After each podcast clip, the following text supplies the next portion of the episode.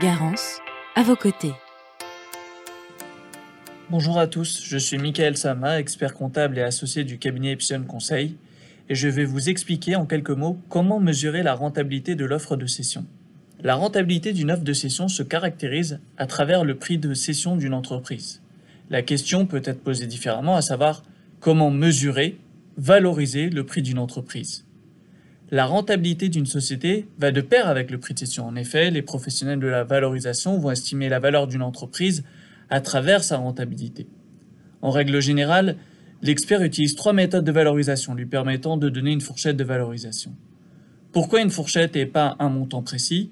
Tout simplement car la valorisation est un indicateur de prix et que le prix réel d'une société est celui où l'offre et la demande se mettent en accord, c'est-à-dire lorsque les parties se serrent la main et sont d'accord sur un prix. Voici trois méthodes utilisées par les experts pour valoriser une entreprise. La première méthode est l'approche patrimoniale. Elle vise à évaluer les actifs de l'entreprise, ce qu'elle possède, et à en soustraire la valeur de ses dettes pour obtenir l'actif net appelé encore situation nette. C'est ce qu'on appelle les capitaux propres, réestimés sur la base de la revalorisation des actifs de la société. Elles conduisent rarement à une valeur économique juste de l'entreprise. Si cette dernière est en perte et sans projet, sa situation nette peut être optimiste alors que la rentabilité est élevée ou que des projets prometteurs sont en cours. Cette même évaluation sera pessimiste. Ces méthodes sont cependant utiles pour évaluer la valeur de remplacement ou de liquidation de l'entreprise. Si vous souhaitez arrêter votre activité et vendre les éléments de l'actif au détail, combien cela vous rapporterait-il? L'autre méthode est la méthode des Pierce en anglais et pour traduire en français des comparables. Elle vise à mettre en perspective votre entreprise avec d'autres du même secteur, présentant un profil le plus proche possible et dont la valeur de transaction est connue. Ces méthodes sont particulièrement adaptées à des sessions de commerce pour lesquelles existe une cote officielle.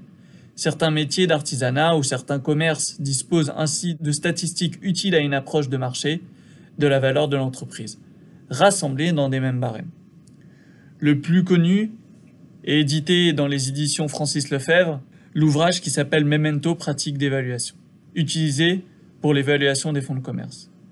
Les méthodes comparatives sont plus ou moins le reflet du résultat des autres méthodes, telles que le marché des transactions comparables les applique. La dernière méthode est la méthode des rendements.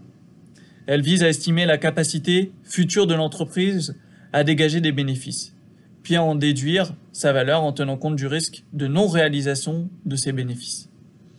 Cette méthode présente l'avantage d'être utilisable à la fois par vous cédant en vous basant sur l'historique que vous pouvez projeter dans le futur et par le repreneur en se basant sur la rentabilité future espérée de l'entreprise.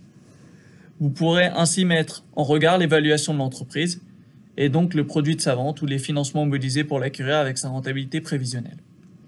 L'approche patrimoniale est plutôt adaptée à une société moyenne et stable. L'approche comparative est très utile pour les commerces et l'artisanat et l'approche par la rentabilité concerne plutôt des acquisitions nécessitant le recours à un emprunt remboursé par les résultats de l'entreprise. Qui peut accompagner dans le cadre de l'évaluation? Si possible, un professionnel compétent et neutre par rapport aux deux interlocuteurs qui sont présents. Il est également possible de confronter avec un expert buy-side, donc côté acheteur, et un expert sell-side, côté vendeur. Comme nous l'avons vu, les méthodes utilisées pour évaluer une entreprise sont extrêmement variées et se fondent sur des visions différentes de l'entreprise. Vision patrimoniale, vision de sa rentabilité future, etc. Les méthodes d'évaluation d'entreprise doivent être manipulées avec précaution et seront plus sûres si elles sont utilisées par un professionnel compétent ayant déjà une bonne expérience de ce genre d'exercice et surtout une connaissance approfondie du secteur dans lequel se trouve la cible. Toutefois, il ne faut pas oublier que l'entreprise doit beaucoup à son dirigeant et que sa valeur est liée également à la personnalité de ce dernier et de son équipe de travail. L'évaluation inclut donc une part de subjectivité par nature difficile à chiffrer. Il est donc indispensable d'être bien accompagné.